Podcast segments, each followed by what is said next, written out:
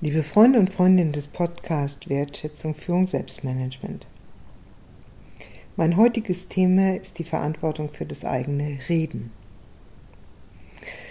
In der indischen Tradition sagt man, die Zunge zu hüten ist eine der höchsten Künste und meint damit eine doppelte Hut der Zunge, nämlich was das Essen angeht und was das Reden angeht. Das Essen möchte ich heute gar nicht weiter behandeln. Auch da gilt, Selbstführung und Führung haben sehr viel auch mit dem Essen zu tun. Was der Mensch isst, das ist er, ist eine uralte Weisheit. Aber die Zunge hat eben noch diese andere Bedeutung, dass sie nicht nur dafür sorgt, dass wir Nahrung aufnehmen können, sondern auch, dass wir reden. Worte können töten. Ich erinnere mich an ein Konfliktmanagement-Training im hohen schottischen Norden. Die Gruppe war zwei Wochen unterwegs, setzte sich zusammen aus Vertretern verschiedener Nationen und es gab einen unterschwelligen Konflikt zwischen unterschiedlichen nationalen Zugehörigkeiten.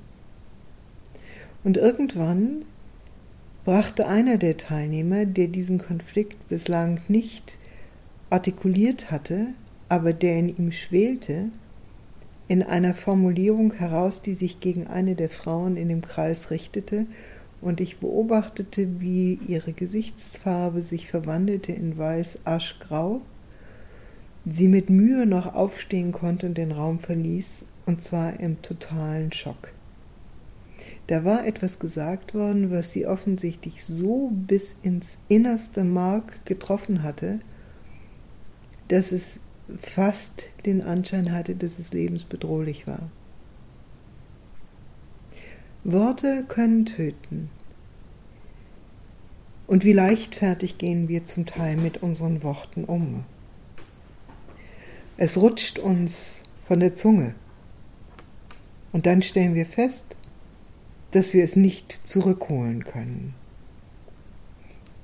Es muss nicht immer so dramatisch sein wie in dem Beispiel, das ich eben gebracht habe. Aber auch in den weniger dramatischen Situationen ist Achtsamkeit mit unserer Zunge oder Achtsamkeit im Reden von uns gefordert. Es gilt, Verantwortung zu übernehmen für das, was wir sagen.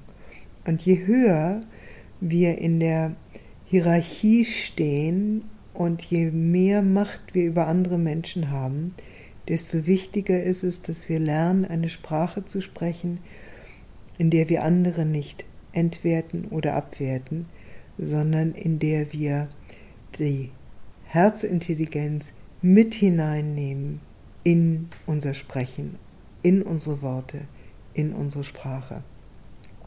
C'est le temps qui fait la musique ist eine alte Weisheit. Der Ton macht die Musik.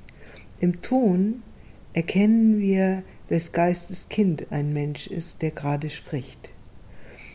Verantwortung für das eigene Sprechen übernehmen bedeutet also, dass ich Verantwortung übernehme für die Gefühle und die Gedanken, die hinter meinem Sprechen stehen. Sie teilen sich mit, selbst dann, wenn ich das nicht will.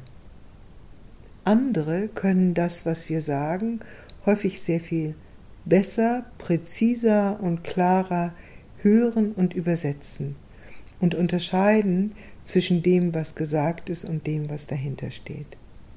Also Verantwortung für das eigene Reden übernehmen heißt im Denken, Fühlen und im sprechenden Handeln, also Handeln als Sprechen, Sprechen als Handeln, in Übereinstimmung zu sein authentisch zu sein.